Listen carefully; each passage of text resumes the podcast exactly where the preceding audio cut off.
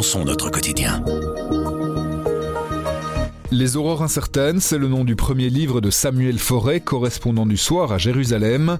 Samuel était en Égypte en 2011 au moment de la révolution qui a provoqué le départ du président Moubarak. Il a couvert la bataille de Mossoul en Irak en 2017, reportage qui lui a valu le prestigieux prix Albert Londres.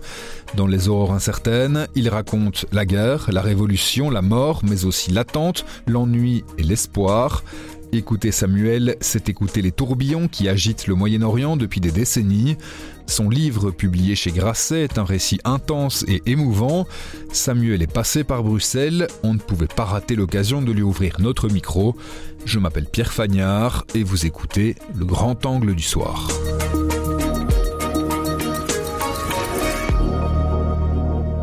Bonjour Samuel. Bonjour. Vous sortez donc votre premier roman, Les Aurores incertaines. En un mot, c'est euh, un récit de vie des dix dernières années? Alors précisément, euh, ce n'est pas un roman, c'est un récit de non-fiction, euh, comme disent les Américains. Donc euh, tout est absolument vrai, tout est, vérifié, revérifié.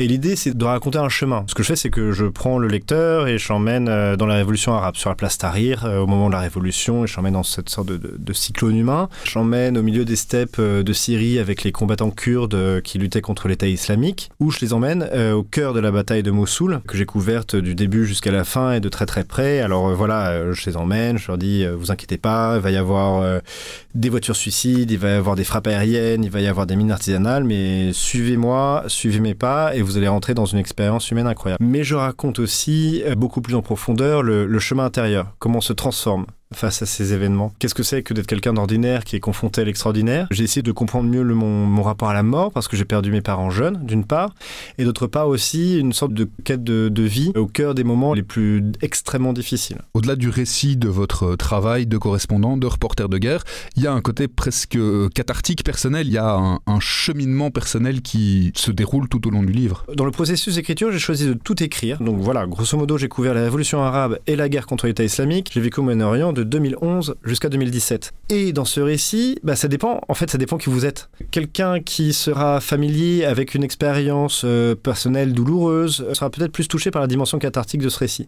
Quelqu'un qui voudra vivre plutôt euh, des aventures ou qui sera plus intéressé par la guerre ira chercher euh, cela.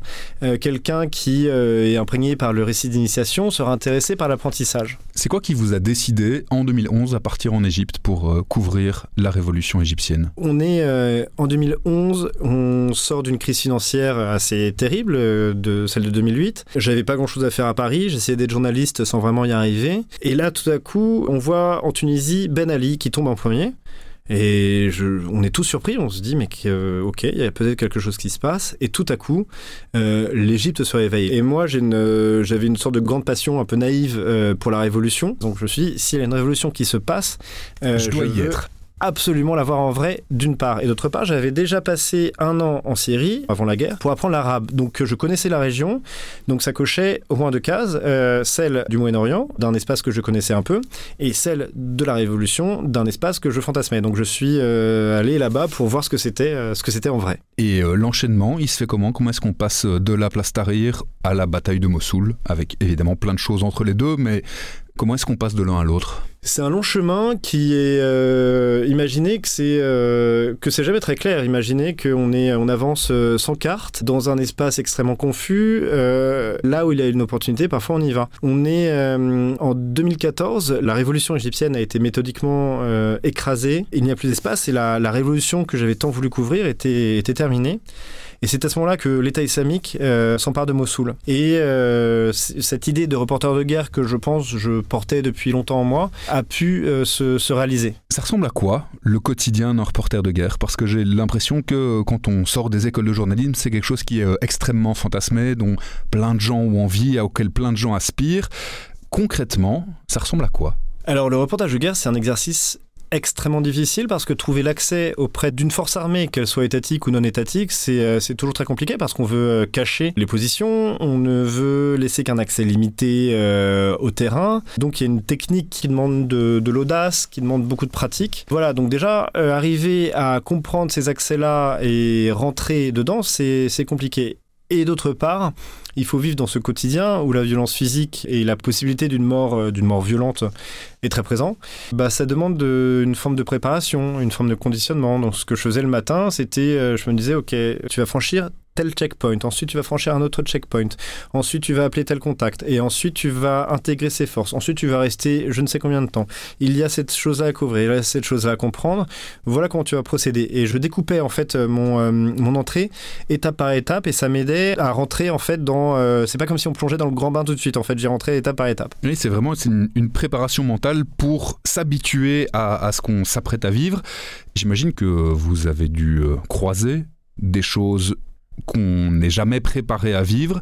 Vous avez perdu des amis, des collègues dans l'explosion d'une mine. Comment on, comment on passe au-dessus? Alors, euh, on passe pas au-dessus, ça, va être ballot et ça peut-être vous énerver, mais je vais citer Conrad. Je pense qu'il faut faire face, c'est le seul moyen de le traverser. Mais ça prend plus ou moins de temps. Et c'est difficile, c'est aussi euh, le moment qui permet une transformation, qui permet de, mieux comprendre ce chaos euh, quotidien dans lequel on vit. On n'a pas besoin de couvrir la guerre pour ça. Le, chaos, il peut surgir au quotidien et je pense que c'est pour ça que c'est un livre qui s'adresse à tout le monde. C'est le livre de quelqu'un qui vit au Moyen-Orient, qui vit la guerre et qui essaye de se débrouiller. Mais aussi dans ce livre, ce qui était important, c'était le, le rapport à l'autre. En découvrant découvrant cette euh, fraternité qu'on peut avoir sur des terrains difficiles, en observant euh, cette humanité euh, si complexe qui vit de façon si forte au plus près de la mort. C'était une façon de, de, mieux comprendre pour moi cet environnement et c'est pour ça que je continue toujours aujourd'hui en fait à essayer de, de, prendre à bras le corps toutes ces, toutes ces réalités complexes. Là, un peu plus de dix ans après votre départ pour l'Égypte, vous jetez quel regard sur l'actualité, sur comment l'Égypte, la Syrie ont évolué? Je pense que les révolutions arrivent et il faut euh, comprendre ce qu'elles manifestent. Tout ce qui a commencé à causer ce, grand bouleversement, toutes les causes sont encore là. C'est passé par des drames terribles, il y a eu 500 000 morts en Syrie, des millions et des millions déplacés, on a tous été témoins de ça. C'est un peu l'essence de ce livre. Si j'ai choisi de le baptiser Les horreurs incertaines, c'est en référence à, une phrase de Jean Jaurès euh, dans, son discours à la jeunesse, et je vous la cite de mémoire, c'est euh, La nuit de la servitude et l'ignorance euh, ne sera pas dissipée par une illumination soudaine, mais terminée par une lente série d'horreurs incertaines. Donc voilà, ce sont des longs chemins, il faut s'incarner dans le temps long, et être patient et surtout très, très humble face à l'histoire qui est toujours beaucoup plus grande que soi. Merci beaucoup Samuel Forêt. Merci.